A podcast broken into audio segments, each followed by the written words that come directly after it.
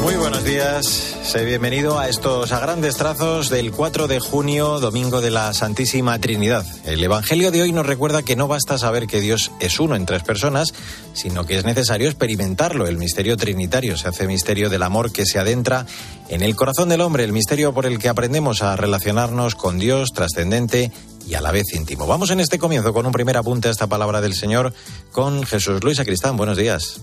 Buenos días. Cristo mantiene una conversación entrañable con Nicodemo y le muestra el amor de Dios. Gracias Jesús. Toda la vida cristiana, toda la vida de la Iglesia está señalada con el nombre del Padre, del Hijo y del Espíritu Santo. Comenzamos así en este primer domingo de junio en Cope a grandes trazos.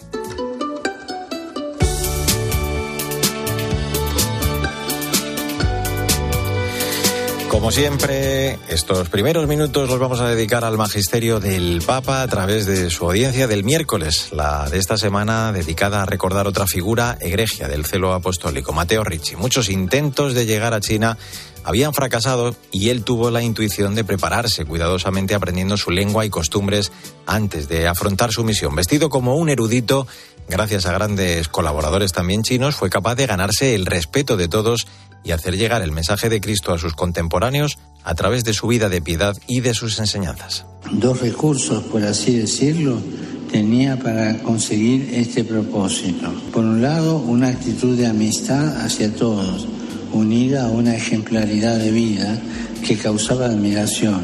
Por otro, una vastísima cultura que era reconocida por sus contemporáneos y que además supo conjugar con un estudio de los clásicos confucionistas, presentando así el mensaje cristiano perfectamente enculturado.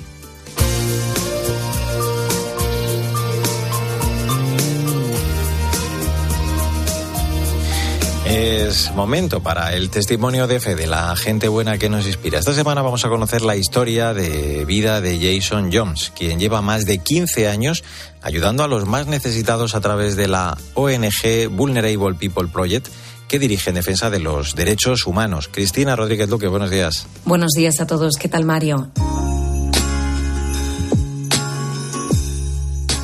Jason Jones lleva desde los 17 años dedicándose a los demás. Todo parte de una historia personal, pero muy pronto vio que quería dedicarse a los más vulnerables. Como joven soldado de infantería, cuando estaba en la instrucción básica, el padre de mi novia del instituto descubrió que ella ocultaba su embarazo y la obligó a abortar en el tercer trimestre. Y luego, como joven soldado en el despliegue, apenas unos meses después, vio a un padre que estaba desamparado para cuidar de su hijo. Y fue entonces, como soldado de infantería de 17 años, cuando decidí que quería dedicar mi vida a ayudar a los padres a defender a sus hijos. Jones dirige Vulnerable People Project. Es una ONG que defiende los derechos humanos. Basados en la doctrina católica, sostienen que toda la sociedad está obligada a proteger a los vulnerables. Los vulnerables no son personas débiles, son personas fuertes colocadas en situaciones imposibles. Todos fuimos vulnerables en el vientre materno y todos volveremos a serlo.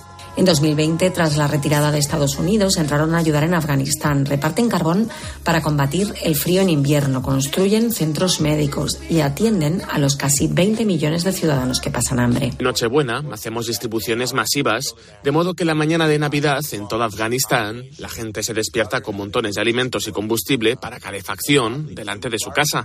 Jones espera que este servicio a los que sufren transmita al mundo la belleza de la fe, desde Estados Unidos hasta África, pasando por Ucrania. Buen domingo y hasta la semana que viene.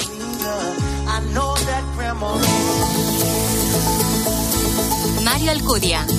A grandes trazos. Cope, estar informado.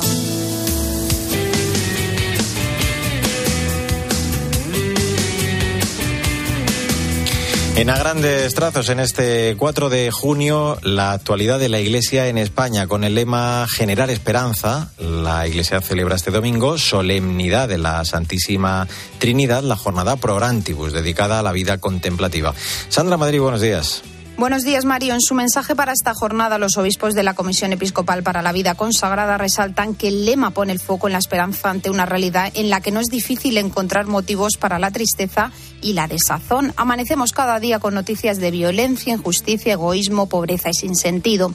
Además, los obispos lamentan que esta percepción amarga parece haber contagiado incluso a los más jóvenes, entre quienes también se detectan altas dosis de desmoralización y abatimiento, incluso una preocupante aumento de a ellos se dirige con frecuencia el Papa Francisco para instarlos vivamente a la esperanza. Uno de estos ejemplos de vida contemplativa es el monasterio de la Piedad de Palencia. Conviven 16 monjas entre 31 y 94 años. Sor Sara tiene 38 años y lleva 15 como religiosa. En su adolescencia no se aceptaba como era y empezó a acumular ansiedad. Se sentía vacía y como contaba en Mediodía Cope, todo reventó cuando cumplió la mayoría de edad. Los 18 años que, tuve un un gran susto en la salud, en la que vi pues como mis planes de futuro de tantos estudios eh, pues los veía todos derrumbados. Entonces en aquel momento yo redescubrí como el amor del Señor que me acogía tal y como era me decía, oye Sara, ¿quieres que lleve yo el volante de tu vida? quieres que en verdad sea tu Señor, pues ala, siéntate de copiloto que conduzco yo. Y también pues a través del sacramento de la reconciliación pues redescubrí que para Dios no tienes que hacer nada para que te ame, sino que te acoge tal y como eres y eso pues de la verdad dio un, vuelco a mi vida. Además, en esta jornada pro Antibus, los obispos expresan que no dejemos de acercarnos si tenemos ocasión a nuestros hermanos y hermanas contemplativos con el fin de compartir entre todos los consuelos y las fatigas de los hombres y mujeres de esta tierra.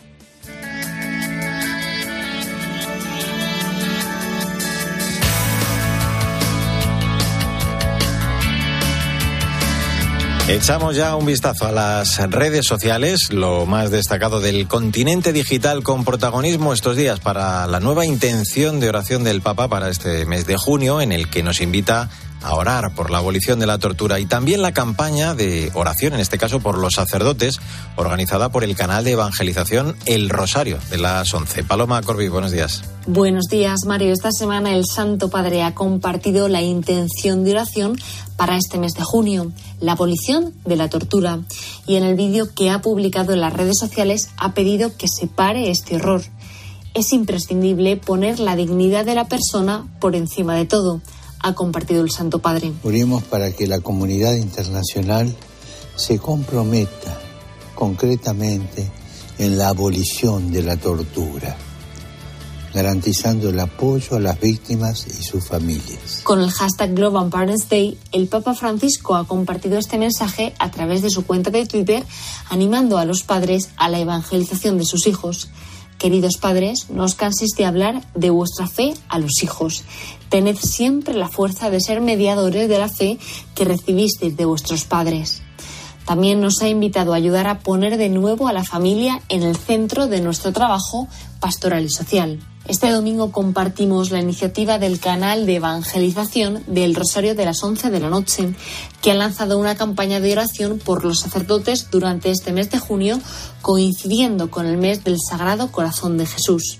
Cada día se compartirá una intención de oración y todas las noches a las 11 se rezará el Santo Rosario desde su canal de YouTube. Feliz domingo y hasta la semana que viene.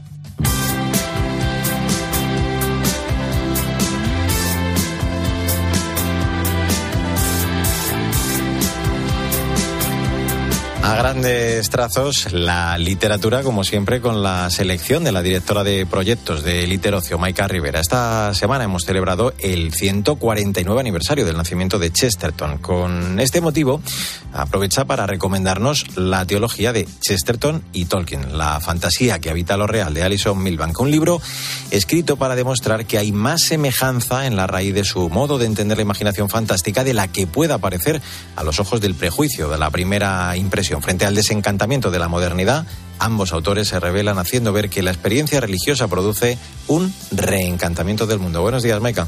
Buenos días, Mario. Aprovechamos el natalicio de Chesterton el pasado 29 de mayo para recomendar La teología de Chesterton y Tolkien de Alison Milbank, un libro publicado por Nuevo Inicio que tiene origen en unas conferencias que la autora impartió en el Christian Study Center de Charlottesville en 2002 y que demuestra que Chesterton ensayista, poeta, apologeta cristiano y autor de relatos fantásticos, ejerció una muy importante influencia no solo sobre la narrativa de Tolkien, sino también sobre sus ideas acerca de lo que debe ser la crítica respecto del género cuentístico. En la primera parte, Milbank ofrece una lectura literaria de los escritos de Tolkien desde lo que considera una poética de carácter específicamente chestertoniano en la segunda parte, argumenta que es a través de ciertos tropos como surge una teología del arte implícitamente tolkieniana.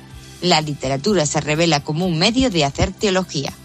Nuestro experto español en la obra de Tolkien, Eduardo Segura, avala este valioso ensayo desde la traducción y un enriquecedor prólogo también, donde matiza que a la erudita y fina teóloga británica le interesa la forma en que los argumentos de las invenciones de Chesterton y Tolkien revelan una manera de inventar y una estética esencialmente teológicas.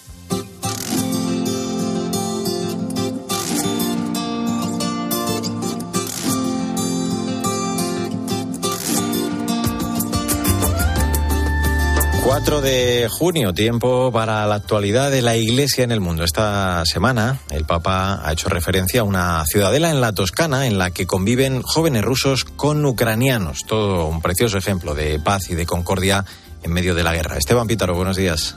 Muy buenos días, Mario. Al término de la audiencia del miércoles, el Papa Francisco saludó muy especialmente a un grupo de jóvenes. Era un grupo de jóvenes ucranianos y rusos que conviven como hermanos en la Ciudadela de la Paz en Rondine.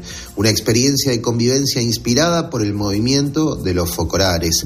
Mirando a estos jóvenes, el Papa les transmitió un pensamiento agradecido porque dijo este miércoles, viniendo de Ucrania y de Rusia y de otros países en guerra, deciden no ser enemigos, sino vivir como hermanos.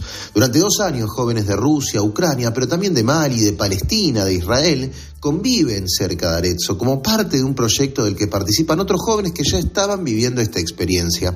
Jóvenes que muestran que es posible vivir en un mundo unido, en una ciudadela de la paz. Hay un método, claro, hay que superar barreras, pero es posible. Sudán, la martirizada Ucrania, ahora Kosovo. No nos acostumbremos a un mundo de roces entre enemigos que pueden ser hermanos. El proyecto del Mundo Unido en la Ciudadela de la Paz en Rondine, inspirado y movido por el espíritu de la unidad de la sierva de Dios Kiara Lubick, con jóvenes rusos, ucranianos, palestinos israelíes viviendo como hermanos, nos muestra un camino posible de paz, un camino de hermandad entre aquellos que hoy se consideran enemigos.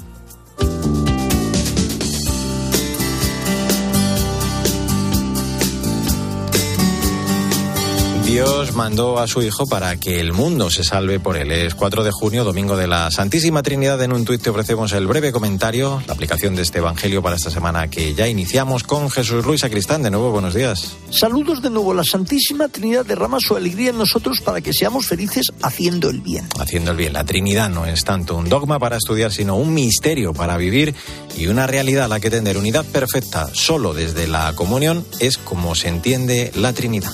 Bendito seas tú, mi Dios, mi Señor, que me has brindado maravillas con tu amor. Estamos escuchando el último trabajo del cantautor hispano-argentino Marcelo Lima, que lanzó hace muy poquito. Se titula Pongo mi vida en tus manos y está basado en el Salmo 27, que se conoce como El Señor es mi luz y mi salvación. Buenos días, Victoria Montaner. Buenos días, Mario. Marcelo Lima nació en San Fernando del Valle de Catamarca, pero vive actualmente en Almería. Está casado con Beatriz y tienen cinco hijos. Precisamente uno de ellos, Pablo, interpreta este tema con él. Marcelo es maestro de religión y moral católica en distintos colegios públicos. También es orientador familiar y cofundador de la asociación Laudato Si, que sirve de plataforma para distintas iniciativas, entre ellas un conocido festival de música católica del que ya hemos hablado en este programa. Después de 30 años de vida artística, en los que ha vivido en Nicaragua y en Estados Unidos, Marcelo ha editado cinco álbumes y numerosos sencillos y ha recorrido más de 30 países compartiendo su música y testimonio. Un precioso canto de alabanza al Señor, sin duda. Vamos con la frase del día, Vic de la francesa Santa Isabel de la Trinidad.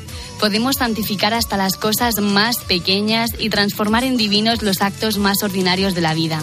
Todo depende de la intención que se tenga. Pues eh, contemos para ello también con la ayuda de Dios, que es nuestra roca y nuestra fortaleza. Feliz semana, Vic. Lo mismo te deseo a ti y a todos nuestros oyentes, Mario. En el control técnico estuvo Chechu Martínez. Que tengas un feliz día y hasta el domingo que viene, si Dios quiere. Mi corazón te dice, aunque un ejército acampe contra mí,